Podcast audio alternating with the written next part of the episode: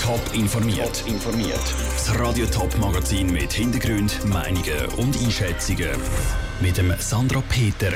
Warum es mit E-Voting auch nach einer jahrelangen Versuchsphase noch nicht vorwärts geht und wie die Mikro den Verkauf von ihren Tochterunternehmen planet, das sind zwei von den Themen im Top informiert. Seit 15 Jahren läuft der Versuchsbetrieb fürs E-Voting. Und er geht noch weiter. Der Bundesrat hat nämlich entschieden, dass E-Voting kein normaler Stimmkanal neben dem Gang zur Urne oder der brieflichen Stimmabgabe wird. Aber wieso harzt es so fest beim E-Voting? Patrick Walter. Der Widerstand sei zu gross hat der Bundesrat gesagt, als er seinen Entscheid gefällt hat. Aus der SVP sind zwar alle Parteien grundsätzlich fürs E-Voting, aber keine einzige war dafür, dass E-Voting ein normaler Stimmkanal wird. Dass es so lange geht, liegt daran, dass es so kompliziert ist, sagt der E-Voting-Experte Christian Folini. Die Schwierigkeit liegt darin, dass man einerseits hundertprozentig vertrauenswürdige Resultate muss haben. Es muss einfach richtig gezählt werden. Und auf der anderen Seite muss das Stimmgeheimnis gewahrt werden.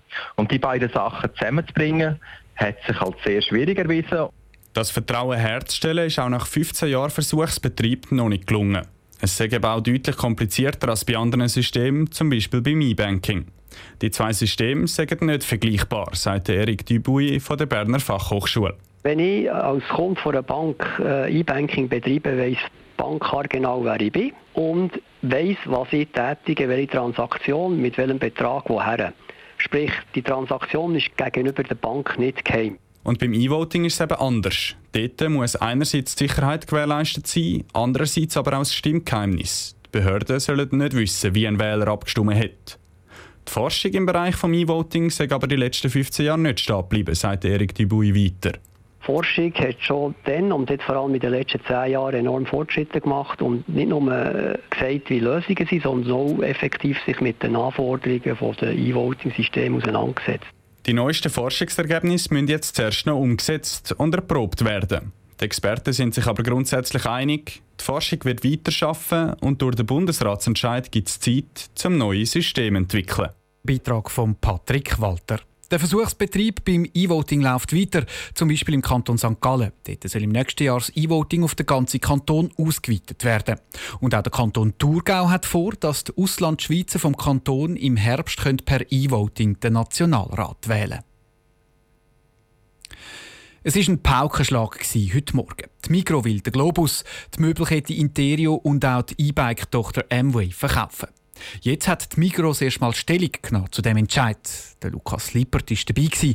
Lukas, was sind denn die Gründe für den Migros-Chef, dass jetzt entschieden worden ist, die Tochtergesellschaften zu verkaufen? Das ist ganz klar ein wirtschaftlicher Entscheid. Migro wird sich auf seine Kern-DNA zurückbesinnen. Das heißt auf das Detailhandelsgeschäft mit starken Eigenmarken und auf den Onlinehandel mit Galaxus. Man kann sagen, dass sich die Migro mit diesen Tochtergesellschaften Globus und Interio in der Vergangenheit ein verzettelt hat. Dass jetzt öffentlich diese quasi angepriesen werden, ist schon sehr speziell und außergewöhnlich. Die Migro hat heute gesagt, dass man damit vor allem hat verhindern dass es intern zu Verkaufsgerüchten käme.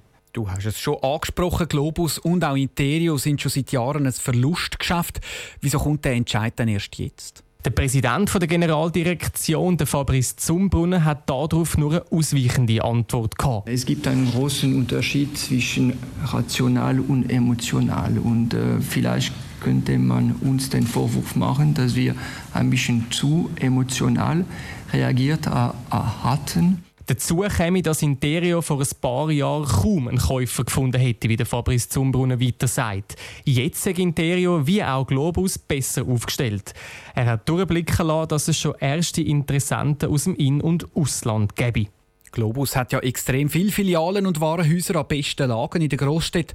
Stehen die Immobilien dann jetzt mit zum Verkauf? Ja, wenn ein geeigneter Käufer gefunden worden ist, ist Migro auch bereit, um ihre Immobilien mitzuverkaufen. Der Fabrice Zumbrunner hat aber klargestellt, dass nicht einfach nur die Immobilien zur Option stehen. Wir würden nur den Immobilienteil verkaufen, wenn der äh, neue Eigentümer klare Pläne hat. Aber es kann auch sein, dass ein neuer Eigentümer nur auf das Geschäft interessiert wäre und hier sind wir noch offen, das äh, zu besprechen. Zum Zeitplan noch, Migro gibt sich auch dort zuversichtlich, ein Käufer soll bis in zwei Jahren präsentiert werden. Danke, Lukas Lippert.